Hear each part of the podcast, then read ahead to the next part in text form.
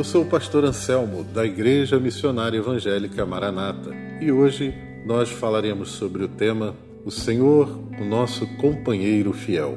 Em Deuteronômio 31, verso 8, assim diz a palavra de Deus: O Senhor é quem vai adiante de ti. Ele será contigo, não te deixará, nem te desamparará. Não temas, nem te atemorizes.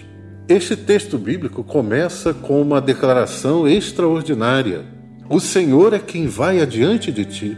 Queridos, nesse mundo tão hostil, repleto de caminhos traiçoeiros, cheios de armadilhas e adversários ferozes, no qual temos que percorrer a nossa jornada, é imensamente confortador saber que o Senhor é quem vai adiante de nós. E se ele vai adiante de nós, é porque ele é o nosso guia eficaz.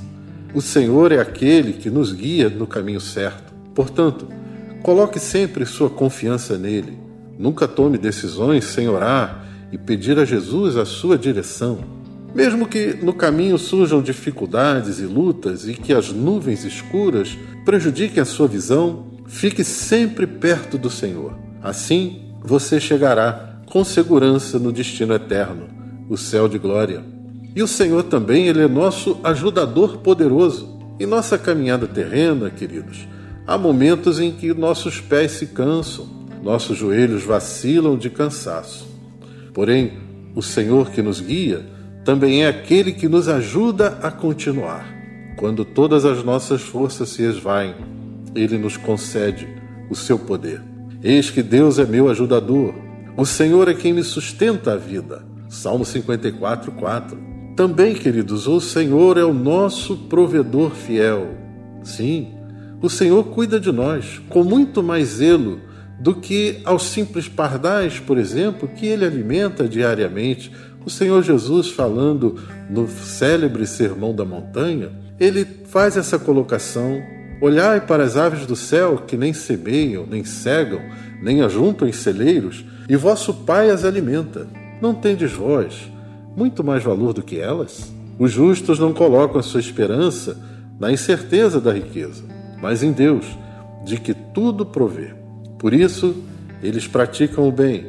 Na maioria das vezes, eles não são ricos materialmente, mas são ricos em boas obras. São generosos e prontos para repartir. Eles não estão preocupados em acumular tesouros terrenos. Também, queridos, nós podemos dizer que o nosso Deus é o nosso protetor forte.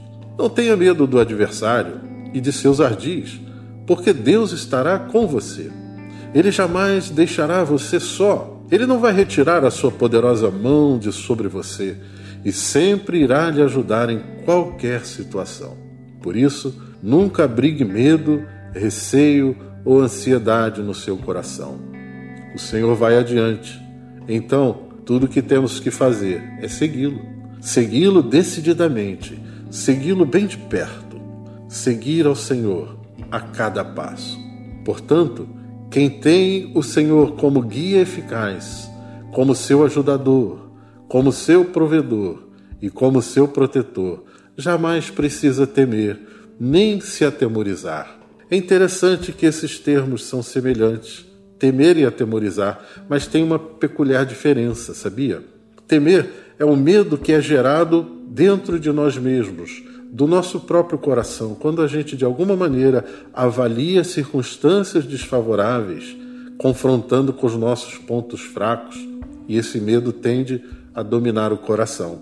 Já atemorizar diz respeito a uma espécie de medo provocado por um agente externo. Por exemplo, a Bíblia diz, lá em 1 Pedro, capítulo 5, verso 8, que o diabo, nosso adversário, anda em derredor, bramando como leão, buscando a quem possa tragar. Esse bramido do adversário é uma tentativa de atemorizar o nosso coração.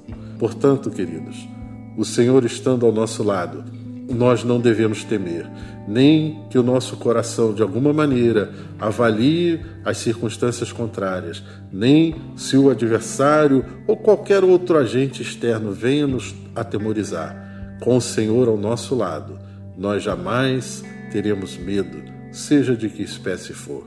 Ele é o nosso guia eficaz, ele é o nosso ajudador, ele é o nosso provedor e nosso protetor.